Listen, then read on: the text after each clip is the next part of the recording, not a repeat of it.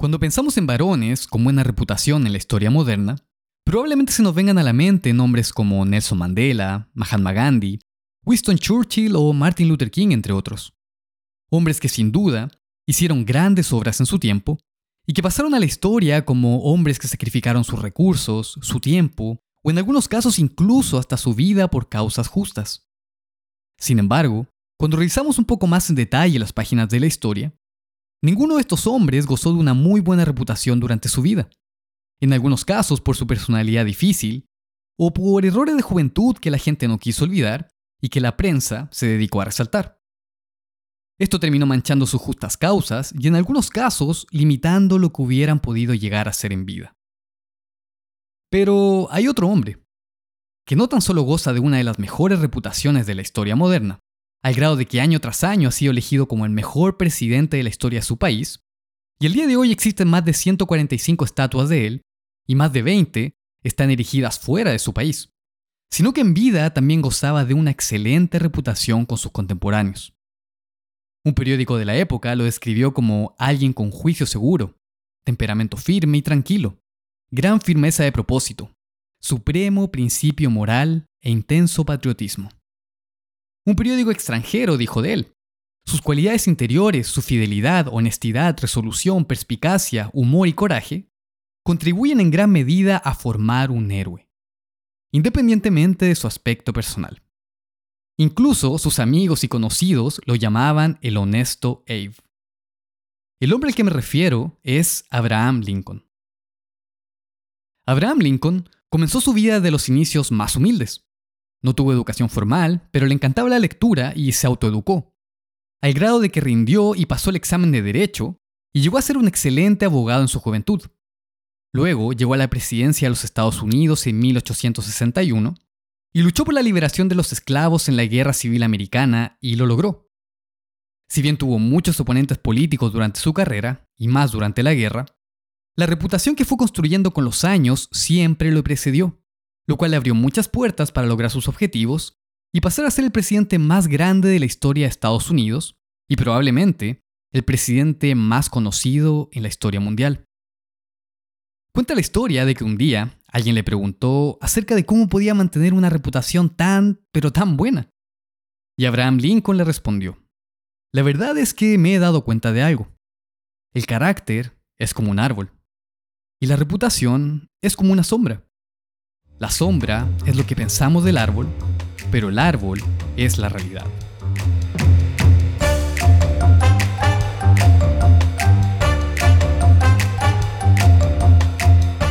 Hola a todos, mi nombre es Saúl Angarica y les doy la bienvenida a un nuevo episodio del arte de la masculinidad, de algo para reflexionar.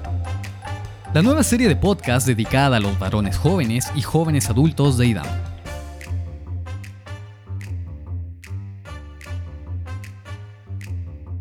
Hoy en día vivimos en un mundo en donde la reputación lo es prácticamente todo. En el mundo de los negocios, por ejemplo, se estima que entre un 70 a un 80% de todo el valor de las acciones de una compañía tiene que ver con la reputación de esta, más que con hechos sólidos y comprobables. En el mundo de las ventas, obviamente preferimos comprar un producto con buenos comentarios y con muchas estrellas sobre un producto con mala reputación, o incluso sobre un producto que aún no tiene comentarios ni evaluaciones. Y según la consultora McKinsey, le damos tanta importancia a la reputación de un producto, construida con evaluaciones de personas que ni siquiera conocemos, que el 95% de las ventas online de productos y servicios son de aquellos que tienen más de 3,5 estrellas. Y cuando un producto salta de 3 a 4 estrellas, las ventas pueden aumentar hasta un 24%. Y obviamente, como también era de esperarse, la reputación personal también tiene muchísima importancia en el mundo moderno. Según las compañías de reclutamiento JobBite, Capterra y Career Profiles, un 95% de las empresas revisan las redes sociales de los postulantes con un paso importante antes de contratarlos. Y en general, las empresas tienden a ascender a altos mandos a no tan solo empleados capaces, sino también a aquellos que tengan una buena reputación para cuidar tanto la imagen externa como interna de la empresa.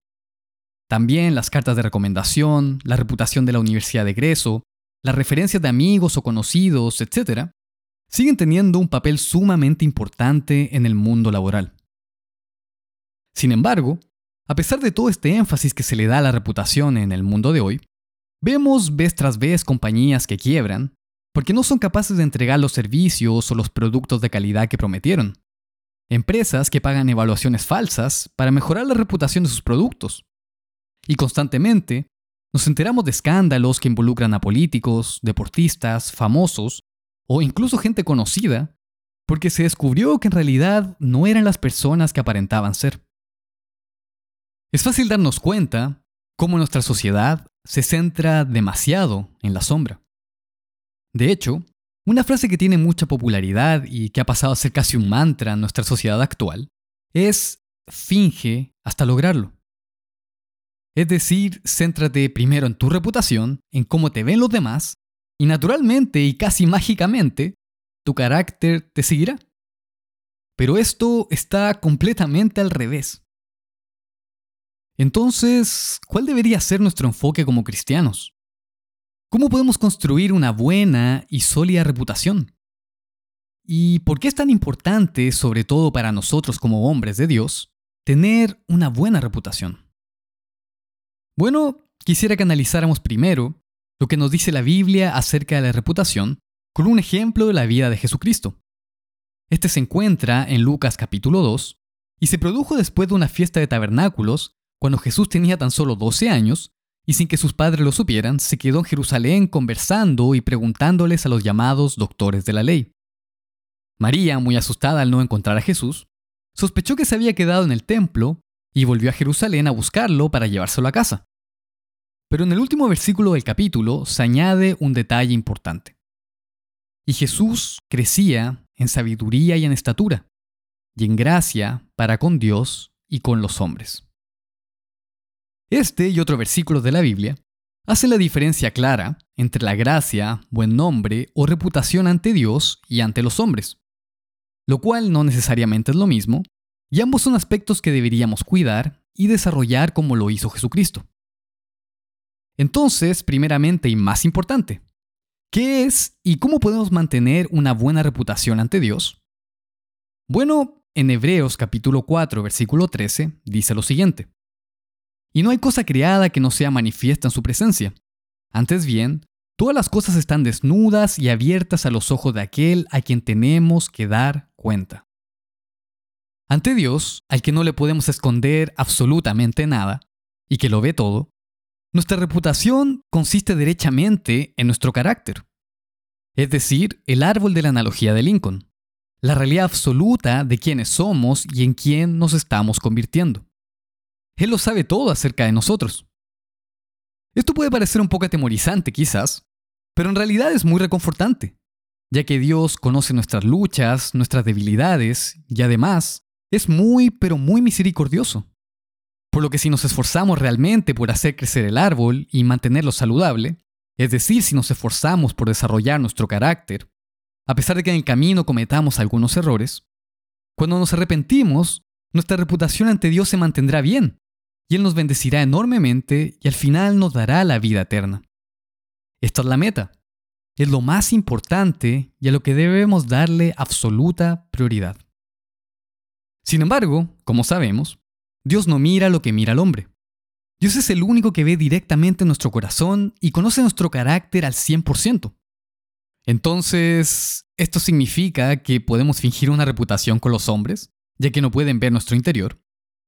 En Proverbios capítulo 3, versículo 1 al 4, dice lo siguiente. Hijo mío, no te olvides de mi ley, y tu corazón guarde mis mandamientos, porque largura de días y años de vida y paz te aumentarán. Nunca se aparte de ti la misericordia y la verdad.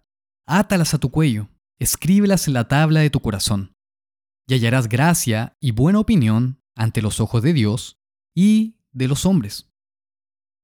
Como podemos ver, nuestra reputación ante los hombres también depende y está completamente ligada al desarrollo de nuestro carácter, pero a la manifestación externa y visible de éste.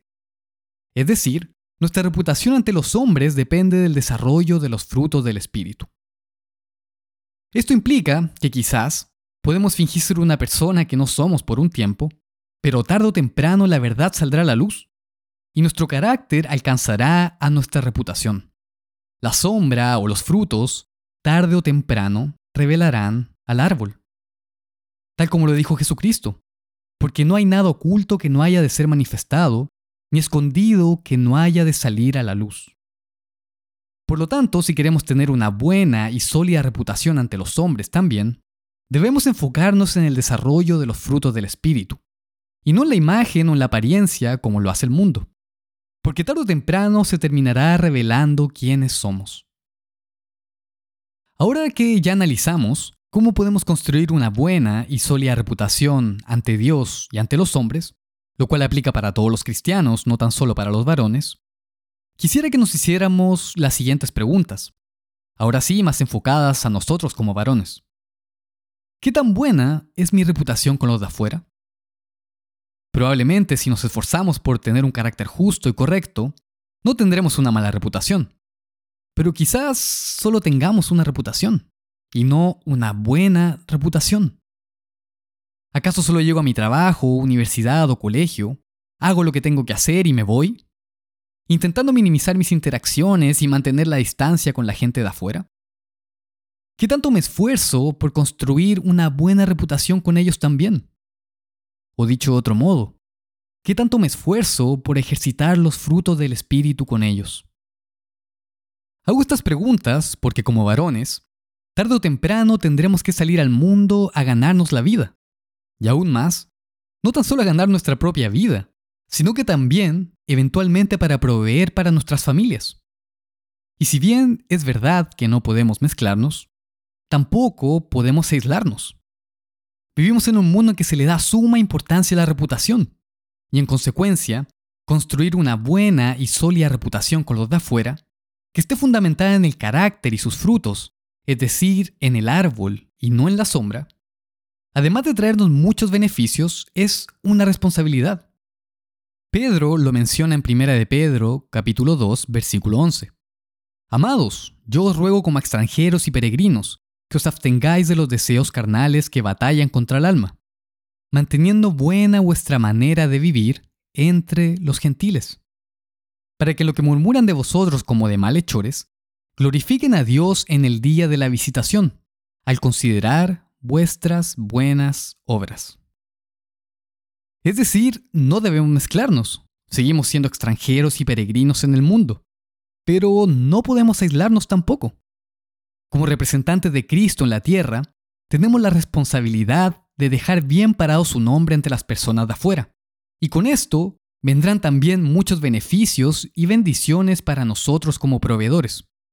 De hecho, existe un principio que ha sido muy investigado últimamente y que lleva por nombre el efecto Mateo haciendo referencia más que nada a la parábola de los talentos en Mateo 25, en donde, como sabemos, concluye con que al que tenía cinco talentos y los duplicó, se le terminó dando el talento del que solo tenía uno, y no hizo nada con él. Y luego la parábola termina diciendo, porque al que tiene le será dado y tendrá más, y al que no tiene, aún lo que tiene le será quitado. Este principio, que fue formulado por primera vez en 1968 por un sociólogo llamado Robert Merton, y que se ha encontrado en prácticamente todas las áreas de nuestra sociedad, como con la fama de los artistas, la cita de los artículos científicos y el éxito laboral, explica cómo se distribuyen los recursos, el reconocimiento, el trabajo y las oportunidades en nuestra sociedad. Y establece que en vez de que estos se distribuyan equitativamente para todos, una buena reputación inicial de un individuo atraerá el trabajo, los recursos y las oportunidades. Y si estos individuos saben sostener su reputación en el tiempo, esto atraerá aún más trabajo y más oportunidades, produciendo un efecto acumulativo en las personas con buena reputación. Esto es más o menos lo que pasa con los productos evaluados con muchas estrellas, como conversamos al principio, que si bien son pocos, son los que terminan llevándose casi todas las ventas. El efecto Mateo, que claramente es un principio bíblico, nos puede dar una gran ventaja como varones de Dios ya que nosotros conocemos y tenemos las herramientas para construir una reputación buena y duradera. No importa si somos empleados o tenemos nuestro propio emprendimiento. Si ejercitamos los frutos del Espíritu con todas las personas que nos rodean, inevitablemente construiremos una buena y sólida reputación con el tiempo. Se nos abrirán puertas que no se nos hubieran abierto de otra manera, y se nos hará un poco más fácil la gran responsabilidad que se nos ha encomendado como proveedores. Esforcémonos por cultivar nuestra reputación desde adentro, y no nos enfoquemos en la sombra, porque tarde o temprano, si descuidamos nuestro carácter, la verdad saldrá a la luz, y podemos perder las grandes bendiciones y beneficios que vienen acompañados de tener una buena y sólida reputación. Sigamos el ejemplo de Jesucristo, que halló gracia ante los ojos de Dios y ante los hombres. Y así podremos cumplir de mejor manera nuestro rol como varones de Dios. Y esto fue algo para reflexionar en cuanto al arte de la masculinidad.